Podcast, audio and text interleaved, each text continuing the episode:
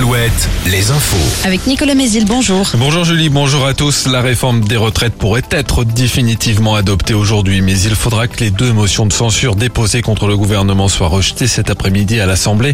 L'une d'entre elles déposée par le groupe de députés indépendants Lyotte est particulièrement regardée. C'est elle qui devrait récolter le plus de voix, même si les chances pour qu'elle soit adoptée sont faibles. Une nouvelle fois, les voix des députés les républicains vont être scrutées.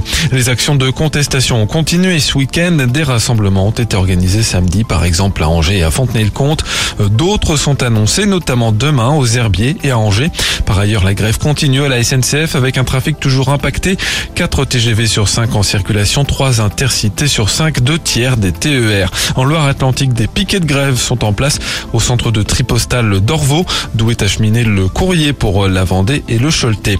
Grève aussi dans les raffineries, certaines sont mises à l'arrêt. Pour autant, un peu moins de 4% des stations-service rencontrent une pénurie sur au moins un carburant, un chiffre qui atteignait hier 7,5% en Maine-et-Loire, mais moins de 2% en Vendée. Les dépôts de carburant disposent de stocks élevés permettant de tenir quelques semaines, rappelle le syndicat professionnel de stations-service Mobiliance. Dans ce contexte de tension sociale, les premières épreuves du bac se tiennent aujourd'hui. Il s'agit des épreuves de spécialité. Certains syndicats enseignants ont appelé à la grève des surveillants. Le ministère de l'Éducation assure que du personnel supplémentaire est mobilisé et que des mesures sont prévues pour les élèves qui arriveraient avec un retard de moins d'une heure. C'est la première fois que ces épreuves se tiennent à cette période de l'année et leurs notes connues à partir du 12 avril seront prises en compte pour Parcoursup, là aussi une première.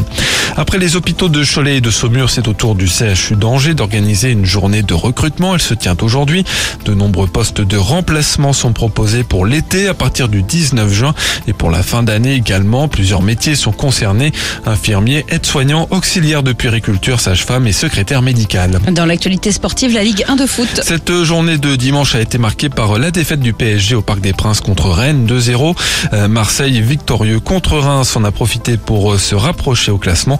Samedi, Angers a concédé une nouvelle défaite contre Lens et reste bon dernier. Nantes a fait match nul vendredi contre Lyon.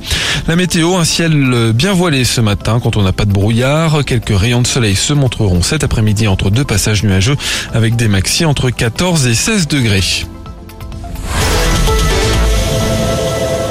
Avec Alouette, direction le parc Astérix. Appelez tout de suite le 0820 90 9000. Alouette. You see tonight it could go either way.